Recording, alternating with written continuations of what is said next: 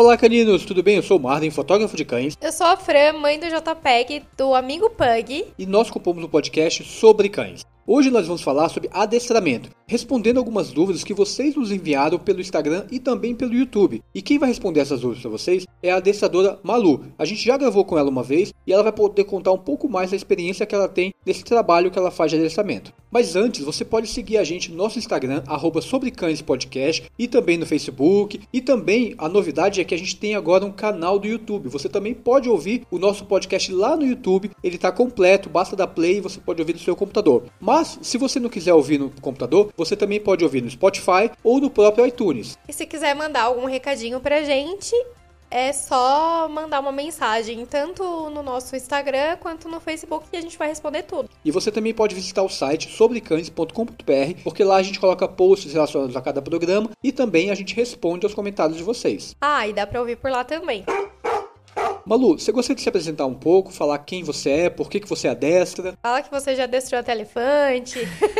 Opa, essa é interessante, hein? Oi, pessoal, obrigada pelo convite. Espero poder ajudar vocês mais um pouquinho hoje contando da minha experiência. É verdade, eu já adestrei até elefante. Já adestrei elefante, já tive a oportunidade de trabalhar num zoológico, fazendo um projeto para um programa de TV, e aí lá a gente treinou macaco, tigre, cada um com uma coisinha, uma situação diferente, mas sempre priorizando o bem-estar dos bichos. Então vamos para a primeira pergunta. Muitas dessas perguntas acabam circulando o mesmo tema, o mesmo nicho. Vamos começar por uma que acho que é muito comum, já recebi muito no canal. A dúvida dela é como ensinar a fazer xixi no lugar certo. A York dela até faz no quintal, mas nunca no lugar certo. A outra cachorrinha dela faz no local correto, mas essa York insiste em fazer, por exemplo, na garagem.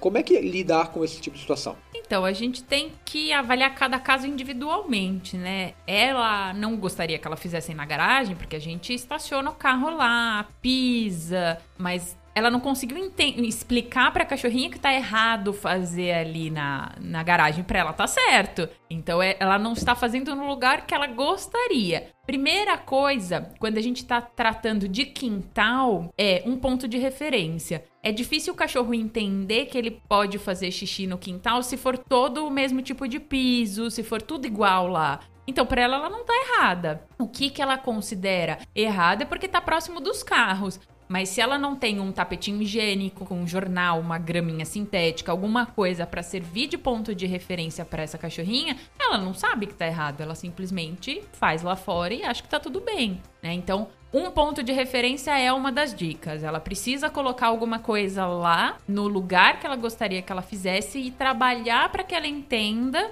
que aquele, o material que ela escolher, graminha, tapetinho higiênico, é o lugar que ela gostaria que ela fizesse. E aí, mesmo quando não tivesse material, ela acaba tendo a referência da posição mesmo. É, isso acaba acontecendo sim. Às vezes até isso até em casa já, já rolou. Eu tirei o tapetinho higiênico para limpar e depois eu fui ver tinha um xixi exatamente no lugar onde o, tapetinho, o tapetinho ficaria, mas ele não tava lá porque eu tinha acabado de limpar. Isso costuma acontecer sim, mas eles entendem o ponto de referência e acabam usando o lugar só se realmente não está no ambiente, que às vezes acontece mesmo da gente passar um pano, alguma coisa, eu coloco o tapetinho um pouco mais pro lado e o cachorro entende e faz ali no tapetinho. Aqui em casa acontece isso, mas o Sam só faz naquele lugar. Se eu botar o tapetinho mais pro lado, ele não vai no tapetinho. Ele aprendeu que é naquela posição. É isso aí, casa também, tem um é... espaço lá. É, faz ali é, eles têm maneiras diferentes. Tem cachorro que não, tem cachorro que entende que é no tapetinho e aonde você colocar, na sala, no corredor, aonde for, eles vão procurar o tapetinho. Então, Eu acho que é porque o Sam, desde pequeno, ele acostumou com alguns locais. Ali. Quando ele chegou do canil, ele já estava acostumado a fazer no jornal. Uhum. Então eu coloquei no jornal na área de serviço. E depois eu fui substituir o jornal por um pip dog que tinha uma, como se fosse uma, uma bandeja. E aí ele ia fazendo em cima dessa bandeja. Depois eu tirei essa bandeja e aí ele passou a fazer basicamente na rua. Uhum. Então depois depois eu voltei a bandeja, ele ainda faz quando tá muito apertado. Aqui em casa ele só faz à noite e só na, no local específico. Com tapetinho ou sem. Quando eu esqueço de botar o tapetinho, é, acontece.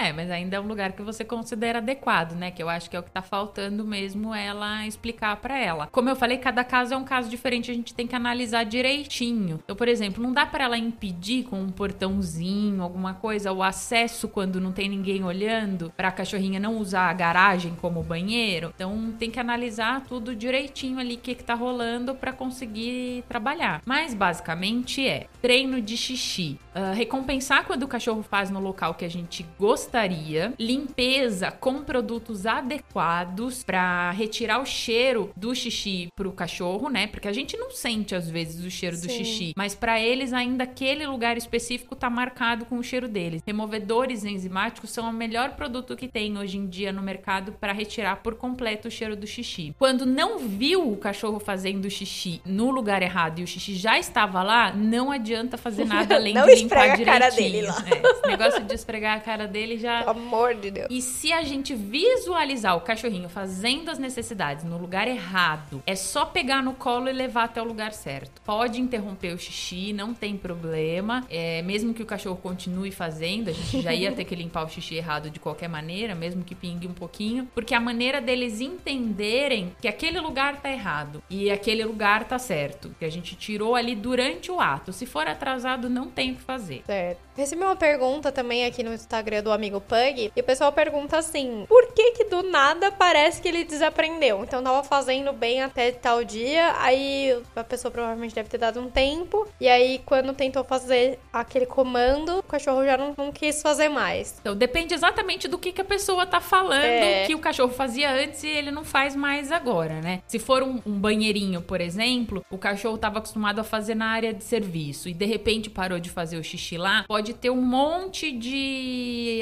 alternativas que fez com que ele ficasse com medo, talvez, daquele lugar. Eu já trabalhei em casa, por exemplo, que o, a máquina de lavar prendeu roupa bem na hora que o cachorrinho tava fazendo xixi. A máquina fez um barulhão e o cachorro ficou com medo de ir para lá. Tem gente que usa a área de serviço para prender o cachorro. Então ele acha que toda vez que ele vai usar o banheiro, ele vai ficar preso, hum. vai ficar de hum. castigo. Então depende exatamente do que, que foi ruim. que aconteceu. É, se for uma questão de comando, o cachorro sentava bem antes e agora não senta mais. Se for um cachorro que já estava realmente sabendo o comando, eu desconfiaria de alguma coisa médica, né? De repente, hum. uma displasia, uma artrite, alguma coisa de dor relacionada à dor que o cachorro não tá mais conseguindo fazer aquele movimento. Agora, existe a possibilidade também da pessoa ter cortado a recompensa 100%. É, toda vez que o cachorrinho sentava, ela dava um petisco e de, do dia pra noite resolveu que não tem mais petisco, e aí o cachorro para de fazer. Que vantagem ele leva em sentar? Ele não tá levando em consideração nenhuma, é, algum benefício para sentar. Então a gente pode substituir o petisco por um carinho, elogiar bastante, mas é, não pode tirar 100% a recompensa, ela tem que continuar existindo. Então, se for relacionado a algum comando, se o cachorro sabia muito bem, eu descartaria alguma possibilidade clínica. Se o cachorro não sabia tão bem, provavelmente é porque a pessoa parou de recompensar de vez. Né? Você trabalha de graça? Ninguém. Não. Então, por favor, né? a gente não precisa recompensar todos os sentas da vida. Mas de vez em quando o petisquinho tem que aparecer, né? Show me the money. Ou de petisco.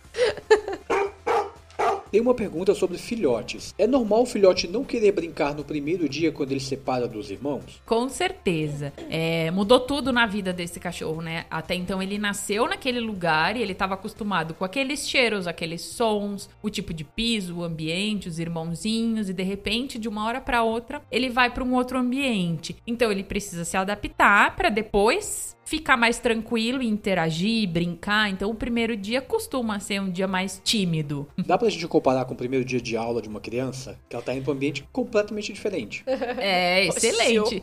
Então, mas é que aí o dia a dia da criança também depende, né? Às vezes a criança tem bastante primo e aí ele vai lá e brinca um monte. Então, para eles, aquela rotina já faz parte. Agora, se for uma criança que não tem tanto contato com outras crianças, não frequenta um parquinho, alguma coisa, mas dá, foi uma excelente comparação.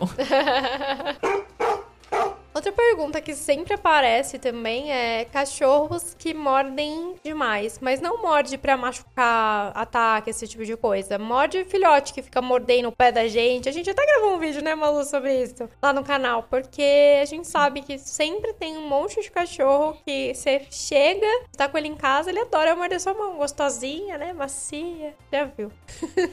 Filhotes, principalmente, essas mordidinhas, elas acabam acontecendo por causa da fase dos dentes mesmo. Os filhotes, eles crescem os dentinhos do 0 aos 4, né? Vai, vai nascendo os dentinhos até os 4 meses e depois, troca dos dentinhos, ela é muito próxima com o nascimento dos dentinhos. Então, essa fase toda, até os 8 meses, quando eles terminam de fato a troca dos dentes, coça demais. E morder a nossa mão, além de ter o cheiro de uma pessoa que eles gostam muito, é um material confortável, né? É gostoso morder as mãos, os pés, chinelo de borracha, eles adoram. Esse é uma das coisas que mais sofrem com as mordidinhas dos filhotes, né? São os chinelos. Eu mas sei é... bem. Também perdi vários. Então, mas é exatamente porque é um tipo de material gostoso. A primeira coisa que eu ensino para as pessoas é, quando eles estão passando por essa fase, eles não estão mordendo de sacanagem, porque eles querem boicotar porque você saiu para trabalhar ou como uma retaliação, alguma coisa assim. É porque coça mesmo. Então a gente precisa num primeiro momento suprir com brinquedos adequados. Eu gosto muito de indicar, sempre que eu indico essas coisas, eu falo para conversar com o médico veterinário primeiro, tá? Mas eu gosto bastante de introduzir uma cenourinha, uma maçã, que são coisinhas mais duras assim, e que eles conseguem mastigar e fazem uma certa massagem na gengiva. Sempre conversa com o veterinário primeiro, pede autorização, o veterinário falando que tá tudo ok, a gente pode dar essas coisas para aliviar um pouco as coceiras, além dos brinquedos próprios para essa questão da mordida. Não adianta você dar uma pelúcia e achar que a pelúcia vai fazer essa massagem nos dentes. Tem brinquedos específicos para isso, né? Texturas, né? né? Muitas é. texturas. Além disso, é não brincar, não provocar o cachorro com aquelas brincadeiras de pegar focinho, de provocar mesmo para que essas mordidinhas aconteçam. Essas brincadeiras, a maioria das pessoas acham super legais. mas aí o cachorro se empolga, começa a morder mais forte e a pessoa não quer mais. Né? então não começa. Espera para brincar com esse tipo de brincadeira quando eles estiverem mais velhos, porque aí você consegue interromper a brincadeira. Quando eles são muito pequenininhos, eles começam a morder e percebem que a pessoa não quer dar continuidade, né, na brincadeira e quer que o cachorro entenda que parou, mas é gostoso para eles morder e aí eles precisando aliviar essa coceira nos dentinhos, na gengiva, né? Então, nem começa a brincar com isso. Como que a gente pode treinar para eles não morderem, além de dar opções para que eles brinquem com essas mordidinhas? Uh, uma delas é tirar o acesso às mãos mesmo, né? São filhotes, são pequenos, então você levanta as mãos, coloca nas costas, cruza os braços, tira a mão de perto deles. O cachorro não gosta de ser ignorado, então se ele perceber que toda vez que ele morde você se distancia, eles param de fazer. Trocar por um brinquedo também funciona bem. Então, eles estão mordendo a sua mão, você pega lá o brinquedo específico recomendado para mordidinho e você coloca ali para ele parar de morder a sua mão e morder o brinquedinho. Também funciona super bem. Eu posso tentar essa técnica, assim, eu sei que não é mão, mas tem cachorro que come parede, né? come móveis, come tudo, né? É, Mastiga. Aí, é, aí também é falta de brinquedo, falta de coisa específica para aliviar essa coceira, né? Então por isso que tem mesmo que conversar com o veterinário, além de dar os brinquedos, tem as frutas, tem coisas específicas para eles morderem. E pode ser estresse também, né? Falta de passeios. Sim, é que filhote em especial, por causa do esquema de vacina, a gente é. às vezes fica preso mesmo Quatro com eles dentro de casa. É então aí eles não podem sair de fato para passear. Então com certeza tem excesso de energia nessa história aí. Tem tédio, tem estresse. Então, as brincadeiras, né, propiciar coisas bacanas para eles fazerem no dia a dia, enriquecimento ambiental, já ajuda nessa questão das mordidinhas. E existem, para prevenir essas mordidas nos móveis, rodapé, essas coisas, existem os sprays amargos, que eles são específicos para o cachorro colocar a boquinha lá, sentir que tá com gosto ruim e se afastar. Ele entende que aquele lugar não é para mexer e a gente proporciona para eles outras alternativas para fazer essa coceira nos dentinhos. Pedrinha de gelo também é legal, eles gostam. Só não pode dar pedrinha de gelo quando tá muito calor. E a gente acabou de chegar com o cachorro da rua. Né? Que a gente não faz isso nem com humanos, né? Por favor, não façam isso. Mas se ele tá já dentro de casa, tá numa temperatura ok, mesmo que o dia esteja quente, se o cachorro não tá vindo do sol, pode dar pedrinha de gelo que também alivia, né? O geladinho alivia essa coceira na gengiva. Legal essa dica. Ai, se eu soubesse disso quando o rodapé veio. Ah, meu Deus, teria salvo muitos rodapés minha mão, cadeira, Chinelos. armário, chinelo. Nossa senhora. A próxima pergunta eu achei ela bem interessante. O meu cachorro tem dois anos e começou agora que toda vez que alguém ou a minha namorada chega pra fazer carinho nele, ele faz xixi na cama ou onde estiver. O que, que pode ser isso? Ele demonstrava de alguma outra maneira essa excitação e agora partiu pra essa incontinênciazinha, assim, pra, pra- tá fazendo esse xixizinho de alegria. Ficou muito feliz. Ele pode ser que tenha sido pelo relacionamento, né? Quando a pessoa começou a namorar, o cachorro não gostava tanto assim da namorada. E aí agora que ela tá frequentando há mais tempo, ele gosta muito e é uma pessoa que não tá lá todos os dias. Então isso tá relacionado à emoção, a ficar feliz demais. É difícil, eu sei. Mas quando o cachorro tem esse tipo de comportamento, o que a gente tem que fazer é quando chegar não ser tão animado, sabe? Não chegar com aquela vozinha falando fininho, fazendo aquele monte de carinho. Chega, guarda a bolsa, lava a mão, depois conversa com o cachorro, mas com uma voz mais temperada, com uma coisa mais tranquila, assim, sem fazer aquele alarde todo que tende a diminuir esse comportamento. Difícil, né? Isso parece um pouco com a ansiedade da separação, né? Só que o inverso, com a chegada. É, a Exatamente. excitação ou ansiedade. O cachorro fica maluco quando a pessoa chega, mas é isso, assim. E talvez antes ele demonstrasse de outras maneiras, talvez pulando, latindo. E às vezes a gente tende a corrigir esses comportamentos e não explicar, né? Não mostrar pro cachorro como que a gente gostaria que ele se comportasse. E no final das contas eles acabam transferindo de comportamento e nem sempre para um desejado.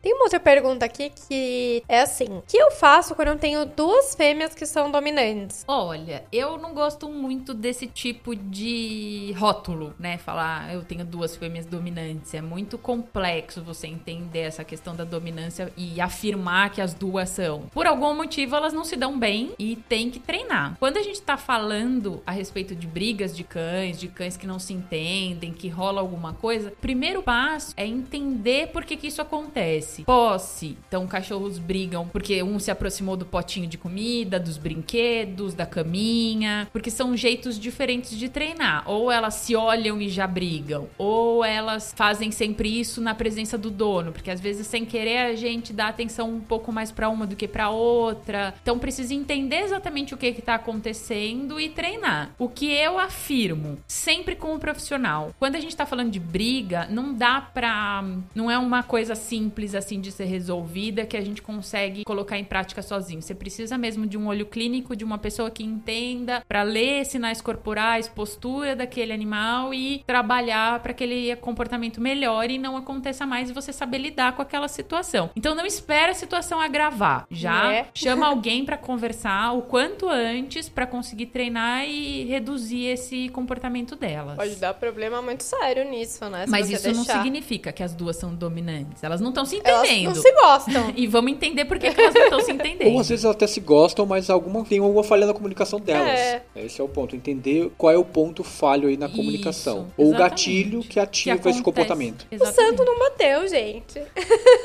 Não, mas dá pra trabalhar. Tem que mesmo. Mas precisa de uma ajuda profissional. Precisa de uma ajuda assim, profissional. não tem o que coisas fazer. que as pessoas, tutores comuns, assim, que não tem técnica, conhecimento, pode com- colocar em prática e conseguir sozinho. Mas quando a gente fala de briga, que é um assunto um pouco mais É. sério, a gente tem mesmo que contar com um profissional ali, profissional bacana, inclusive, com experiência pra ajudar a melhorar esse comportamento. Sem dúvida. Uma outra é sobre alimentação, mas também talvez comportamento. Eu adotei um labrador de um mês e 17 dias. Quantas vezes ele pode comer por dia? Recomendação veterinária é que a gente divida a porção diária em 3 a 4 vezes. Tudo depende da sua rotina, na verdade, né? O horário que a pessoa sai pra Tem um trabalhar. mês de vida o cachorro. Não, quando é filhote já tá na alimentação seca, é de 3 a 4 vezes por dia. O ideal seria tentar encaixar esses horários aí com a rotina do dia a dia da pessoa, né? Eu sei que todo mundo sai pra trabalhar, mas se fica alguém em casa, então a gente tem que tentar fazer essa alimentação. Ela não precisa ser exatamente com a quantidade de horas espaçadas iguais, sabe? Tipo de 8 em 8 horas, não é exatamente isso, mas tem que tentar, porque eles têm um metabolismo mais acelerado, então eles precisam repor com mais rapidez do que adulto. Adulto, geralmente a gente fala duas vezes por dia, a alimentação tá ok, uma vez de manhã, uma vez à noite, sei lá, um almoço e à noite. Agora filhote três a quatro vezes conforme o tempo que a pessoa tá em casa. Eu me lembro que quando o JPEG veio, a gente dava quatro vezes, aí eu levantava, dava, aí eu vinha correndo no almoço, aí eu almoçava, dava de novo, aí quando chegava dava de novo, a gente dormia, dava de novo, porque fazia a mesma diferença, né? Porque antigamente, lá antigamente, o pessoal dava tipo uma vez por dia comida só. Imagina isso, imagina você ingerir uma quantidade absurda de calorias e acabou. Não tem mais isso, né? É, para um cachorro adulto é um pouco mais normal e não tem tanto problema, mas o filhote ele precisa se alimentar mais vezes. Então, o ideal se a pessoa não consegue estar nesse horário de almoço, por exemplo, nem todo mundo trabalha perto Sim, de casa claro. e dá tempo de voltar. Hoje eu não conseguiria mais. Mas por volta de três vezes por dia seria o recomendado. Certo. E tem que ser a quantidade que é descrita naquela é... alimentação que você tá dando, né? Seja alimentação natural, seja ração, todas elas têm pro peso daquele cãozinho uma quantidade que a pessoa precisa suprir. Então tem que dar aquela quantidade bonitinha. Não precisa é. também ficar com peso na consciência e dar a mais, não. Não vamos deixar os bichinhos gordinhos. Também faz mal pra saúde. Gente, tem uma pergunta aí muito interessante que é: dá para treinar um vira-lata? Como assim? Qualquer raça. Qualquer bicho aprende. A gente só precisa ter mesmo paciência, a técnica para ensinar, mas todos eles aprendem, independente da idade, eles estão aprendendo todo momento. Existe um mito na, no adestramento que falam para treinar os cachorros só a partir dos seis meses. Isso também é mito, não é verdade. Você pode treinar a partir do momento que o cãozinho na chegou na sua casa, exatamente. Eu falo que o adestramento começa antes, porque você precisa pesquisar e entender o cachorrinho antes de você ter um cachorro, né? Você suprir essas necessidades, entender direitinho o que, que vai precisar fazer para ter uma qualidade de vida esse animalzinho. Mas, independente da raça, vira-lata, eu não gosto muito daquele ranking que falam da inteligência Sei. dos cães, sabe? Porque uhum. eu acho que é muito individual. Por mais que alguns é. cachorros sejam um pouco mais rápidos no aprendizado, existem aquela mesma raça, um cachorro que demora um pouco mais para aprender e um, um vira-lata que... aí, né? um Border Collie disléxico, de repente, demoraria um pouquinho mais. Então, independente da raça, todos eles aprendem. O que faz diferença no treinamento é você, você colocar em prática. Então, eu... você colocando em prática as coisas. Eu me lembro que a gente fez treinamento com o Jota e com a Nutella. A Nutella tem, tinha 9 anos. E ela conseguiu o quê? Deitar no mesmo dia. O Jota pega o quê? Não. E ele é bem mais novo. É, o Jota nem 5. Então, assim, ela fez muito de boa. Foi muito tranquilo. Então, também essa coisa de, ah, porque cachorro mais velho também não aprende, não dá pra ensinar mais nada. Demora um pouquinho mais, viu, gente? Mas no caso, ela foi super tranquila. No mesmo dia, ela aprendeu a deitar. E o Jota até hoje não aprendeu. Mais uma, uma coisa aqui sobre briga. Tenho dois poodles, pai e filho. Eles brigam por qualquer motivo. Eu abro a porta para sair, eles brigam. Eu abro o portão do corredor, eles brigam. Meu marido me chama, eles brigam. E assim vai o dia todo. Já levei até mordidas. Por favor, me ajuda. O que devo fazer? Oh, meu Deus. Então, na verdade, esses cachorros, eles estão testando os limites ali, né? É, eu não conheço a casa, não conheço a rotina de vocês, mas pelo que eu entendi, eles não têm limites. O certo seria eu abrir uma porta, eu passar, né? Eu ir e, e eles ou ficarem ou esperarem, né? Ter uma regra ali. Uma hora um entra, outra hora o outro entra. E não ficar disputando quem vai primeiro, quem chega primeiro. Então, precisa hum, fazer um treinamento geral. Eles precisam ter o adestramento de uma maneira geral. Eles precisam saber sentar, eles precisam saber esperar, eles precisam ter paciência. E as brigas estão acontecendo por isso, porque cada um tá tentando fazer as coisas na frente do outro. E esse é um caso que, se você não tomar cuidado agora, isso vai escalar muito fácil e vai ficar muito perigoso. E piora, sem dúvida, porque é o que eu falei antes. É, não pode esperar acontecer alguma coisa muito séria, os cachorros se machucarem, sair sangue pra treinar. Quanto antes você viu que tá tendo um pequeno desentendimento ali, você consegue consegue consertar e arrumar, entender muito mais rápido do que esperar chegar mesmo num ponto que não que eles tem vão mais, se machucar. Tem mais volta, né? Tem, eu acho que tem. Mesmo que os cachorros já tenham tido uma briga bem grande, eu acho que não existe caso sem solução, assim. certo. assim. Eu nunca recuso nenhum tipo de cliente, nenhum tipo de problema e nem desisto. Algumas coisas a gente vai ter que tomar cuidado o resto da vida. Então, por exemplo, dá pra ter um cachorro que não se dá com o outro dentro da mesma casa, é, sob supervisão, mas talvez aquele caso em especial, quando saírem as as pessoas de casa, eu tenha que separar. Existe essa possibilidade. Entendi. Mas quando tem gente junto, dá pra eles conviverem em harmonia. Cada caso é um caso, cada um vai ser treinado de um jeito, né? Enfim, Tá. é tudo bem individual. Não acredito em casos sem solução, até mesmo porque alguns problemas de comportamento, eles vão englobar outras vias como o veterinário. Tem cachorro, tem problema de comportamento que também tem que contar com introdução de medicação. Ah, tem isso também, né? Sim, Converse com o seu veterinário que isso também É, pode ser exato. importante. É, acho que é um trabalho conjunto, em né? conjunto, exatamente.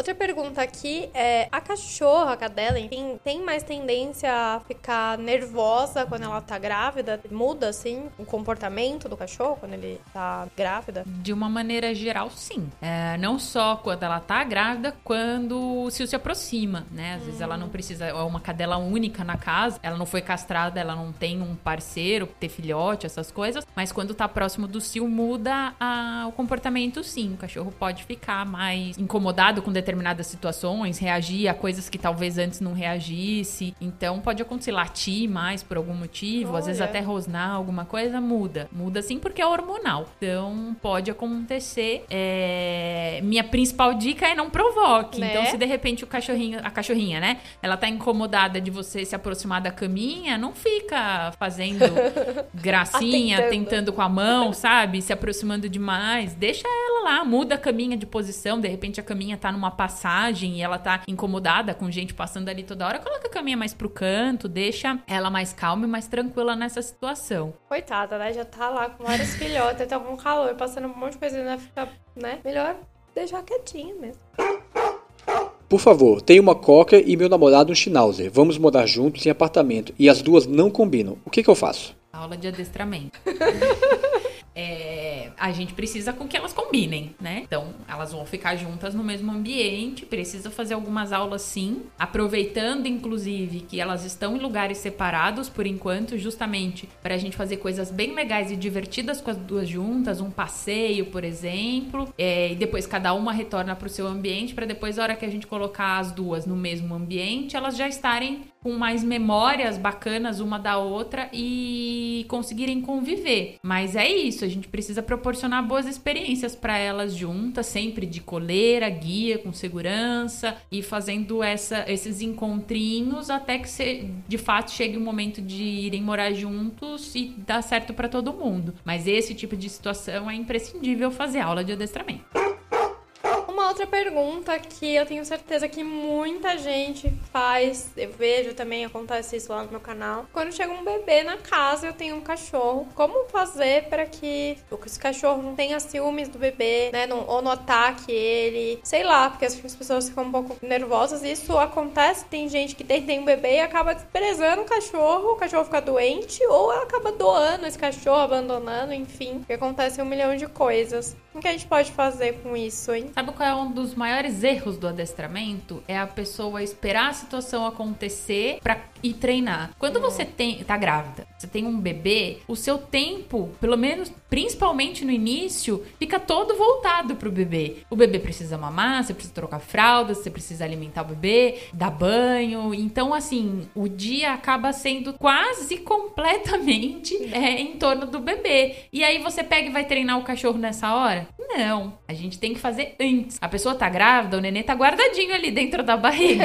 Então, a gente consegue. Forninho. É, tá no forninho, ele tá preparando ainda. E o ideal seria pegar um boneco e ir fazendo esses procedimentos, né? A, a introdução do bebê, você fingir que tá dando banho, você fingir que tá trocando a fralda, e nesse meio tempo ir conseguindo treinar o cachorro. Por exemplo, eu vou dar banho, eu posso ensinar o cachorro a ir numa caminha, sentar, ficar, dou um brinquedo, um ossinho, alguma coisa, enquanto eu dou banho. Porque muitas das vezes acontece do- dos cachorros quererem chamar a atenção da pessoa enquanto ela tá dando banho. A pessoa tá lá segurando o Costas. bebê, cheio de sabão, de costas, e o cachorro pulando e querendo é, atenção exatamente naquele momento que a gente não pode dar. Então tem que treinar antes. É, o bebê vai dormir e o cachorro tá acostumado a latir pra campainha. Você vai esperar o bebê nascer pra querer é, corrigir e melhorar esse comportamento? Não, tem que fazer tudo com antecedência. Então, descobriu que tava grávida, começa a fazer um uns treininhos básicos ali, utilizando uma boneca, sons artificiais. Eu, por exemplo, quando vou treinar a chegada de um bebê, para o cachorro acostumar com o chorinho, eu uso muitos vídeos. Eu pego o vídeo, coloco o vídeo numa altura suficiente para o cachorro ouvir e finjo, né, que estou fazendo ali uma troca de fralda, alguma coisa, e o cachorro vai entendendo. Até porque, como é um boneco, é um treinamento, eu posso largar o bebê em né? cima ali do negócio de troca e recompensar o cachorro e fazer com que ele entenda o que, que eu espero, como que eu espero que ele se comporte naquela situação, porque eu não tô oferecendo risco nenhum pro bebê nesse momento, porque não existe um bebê ainda, é um boneco, ele não se mexe.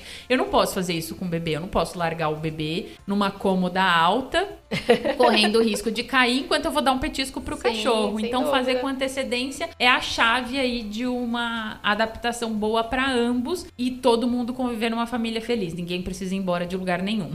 É. Para fechar aqui, vamos falar sobre pugs. Oba. A pergunta é o seguinte: pois o meu pug late para tudo. O carro passa, as crianças na rua, moto, tudo. Pessoa subindo a escada, ele late. O que, que eu faço? Falta de atividade. Se ele tá latindo demais, é porque ele achou que aquilo é o emprego dele. É o emprego da vida dele. Ele é um agente de trânsito, um segurança, um porteiro, um vigia.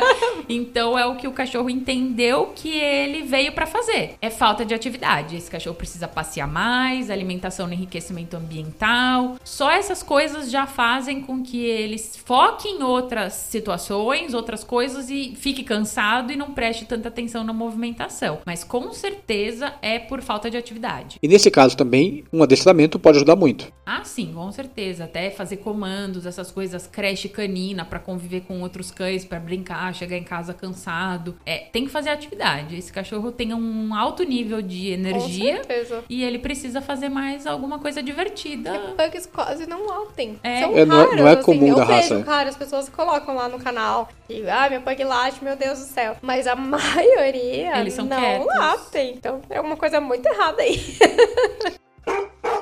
E agora eu queria fazer com vocês uma indicação de algum produto que vocês achem legal para o cachorro. Por exemplo, seguindo essa, nessa tendência de, de adestramento, eu acho muito importante você comprar um clicker e já ir acostumando o teu cachorro ao clicker, assistir vídeos, entender como é que ele funciona. O que, que você acha disso, Malu? Eu acho bacana sim, mas é... existem outras alternativas ao clicker. Por exemplo, a gente pode fazer um barulhinho específico com a boca. Eu uso o clicker com a boca porque às vezes o tutor não tem tanta agilidade para conseguir segurar o clicker na mão. É, é, coleira e petisco, e aí a pessoa fica confusa, ela não consegue manusear, não clica na hora certa.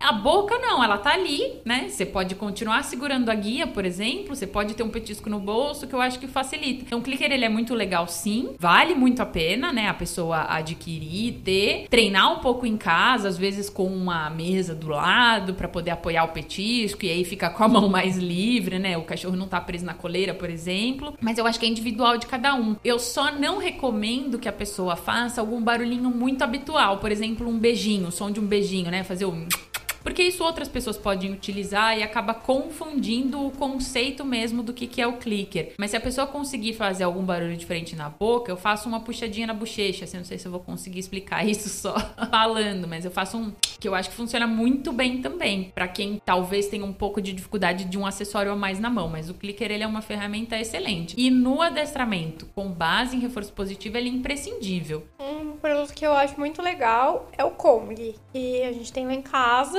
porque você consegue colocar o alimento, você consegue colocar vários níveis de alimento ali dentro. Níveis que eu digo, você começa com uma coisa mais pastosa, que é o que você mostra, o cheiro, né? E depois você vai colocando coisas que vão soltando mais fácil até o nível de estar tá congelado. E aí o cachorro passa horas ali tentando tirar o alimento dali de dentro, a cabecinha fica trabalhando, eu acho bem legal. E você tem algum, algum objeto, algum acessório que você acha que é legal as pessoas terem em casa que pode ajudar tanto no orçamento quanto no convívio dele com os animais? Posso falar dois? Pode. Fica à vontade.